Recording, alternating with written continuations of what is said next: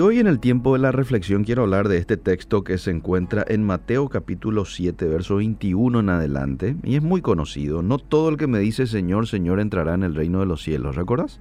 Palabras de Jesús a sus discípulos, sino el que hace la voluntad de mi Padre que está en los cielos. Muchos me dirán en aquel día, Señor, no profetizamos en tu nombre y en tu nombre echamos fuera demonios y en tu nombre hicimos muchos milagros. Y atendé el verso 23 entonces les declararé, nunca os conocí, apartaos de mí, hacedores de maldad. ¿Qué quiso decir Jesús cuando dijo, nunca os conocí, apartaos de mí? Porque parece extraño escuchar al Dios omnisciente decir que hay algo o alguien a quien Él no conoce, ¿verdad? No es que Dios conoce todo, ¿Y por qué aquí dice que nunca le conoció a él? Bueno, Jesús no se estaba refiriendo aquí a un conocimiento intelectual, sino más bien a un conocimiento relacional. Ahora, para entender un versículo siempre hay que empezar por el contexto. Aquí nuestros eh, amigos del CENTA, el profe Rainer y, y los tantos profesores que en su momento nos visitaron aquí los días martes, siempre nos han dicho contexto, contexto, contexto. ¿Cuál es el contexto aquí de este pasaje? Bueno, Jesús estaba concluyendo su, su, sermón del monte y estaba dando una última advertencia sobre la verdadera fe. Jesús predice que los falsos profetas cristianos vendrán como lobos disfrazados de ovejas. Puede que utilicen toda la palabrería de Dios correcta e incluso hagan impresionantes demostraciones de poder, pero no pertenecerán al Señor. No todo el que me dice Señor, Señor, entrará en el reino de los cielos. De las palabras de Jesús en el día del juicio final se desprenden varias verdades importantes. Una, lo que salva no es la afirmación verbal de que uno siga a Jesús. Un cristianismo nominal no puede salvar. Tampoco salva si se demuestra que se tiene una visión o un poder espiritual. Una persona puede aparentar ser un cristiano a los ojos de otras personas y sin embargo ser un hacedor de maldad a los ojos de Dios y ser echado de su presencia. Solo ingresan al cielo aquellos que hacen la voluntad del Padre y que Dios conoce. Entonces uno se pregunta, ¿y cuál es la voluntad del Padre? Bueno, en una ocasión unos hombres vinieron a Jesús con una pregunta. ¿Qué es lo que Dios exige de nosotros? Le preguntaron. ¿Qué debemos hacer para poner en práctica las obras de Dios? Esto está en Juan 6:28. ¿Y sabes qué le respondió Jesús? Le dijo, esta es la obra de Dios, que creáis en el que Él ha enviado, en el que me ha enviado. Entonces, lo que Dios quiere, la voluntad de Dios para mí, es que yo tenga fe en su Hijo. Y este es su mandamiento, que creamos en el nombre de su Hijo Jesucristo. Primera de Juan 3:23. Efesios 2:10, los que nacen de nuevo por la fe en Cristo producirán buenas obras para la gloria de Dios. Entonces cuando Jesús les dijo aquí a los discípulos falsos, nunca os conocí, en realidad quiso decir que nunca los reconoció como sus verdaderos discípulos o sus amigos. Lo que les estaba diciendo es, nunca tuve nada en común con ustedes. Nunca aprobé lo que ustedes hacían.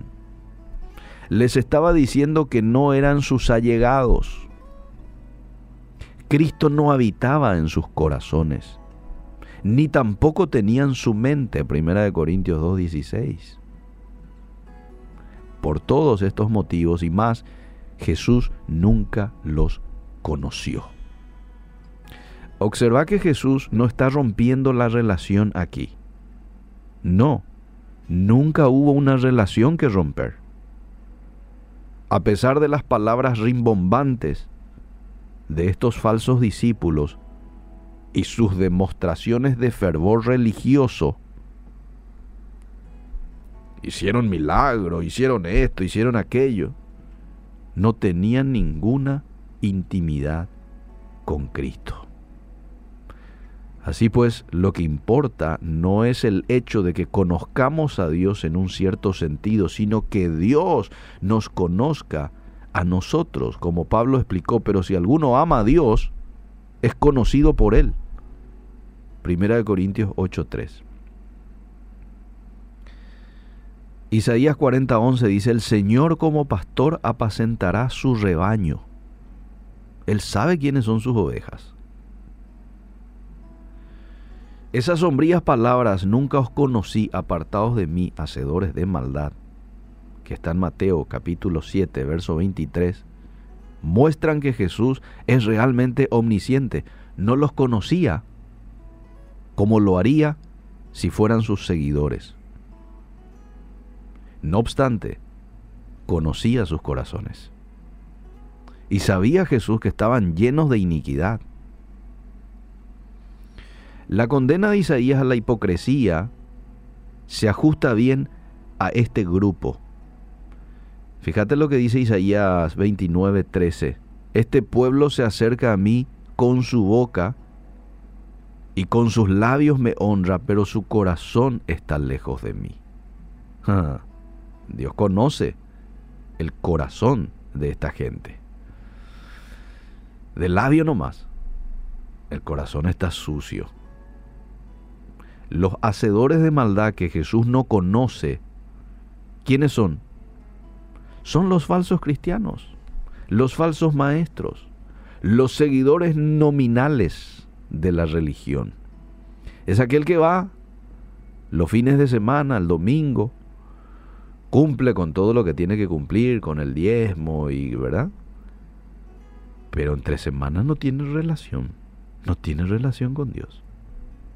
No está en su deseo agradar a Dios. No, esta persona vive a su manera y va tras los deseos de su corazón. Y Jesús advierte en este pasaje que acabo de leer, Mateo capítulo 7, versículo 21 en adelante, eh, que un día le dirá a un grupo de practicantes religiosos, nunca os conocí. Hay que mencionar, porque hay mucha gente que seguramente dice, pero ¿cómo un Dios de amor va a enviar a gente al infierno? Dios no se complace en enviar a la gente al infierno. Esto dice en 2 de Pedro 3:9. Pero aquellos a los que se les dice que se vayan, que se vayan al infierno, son personas que han rechazado el propósito, han rechazado el plan eterno de Dios para sus vidas, han despreciado la luz del Evangelio, eligiendo a la oscuridad porque sus obras eran malas. En el juicio, muchos van a tratar de justificarse como dignos del cielo en base a sus obras milagros, profecías, etc.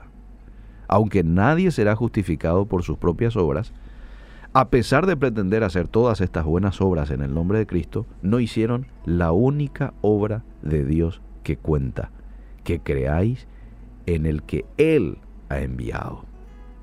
Y por eso Jesús, el juez justo, los condena a una separación eterna de Él.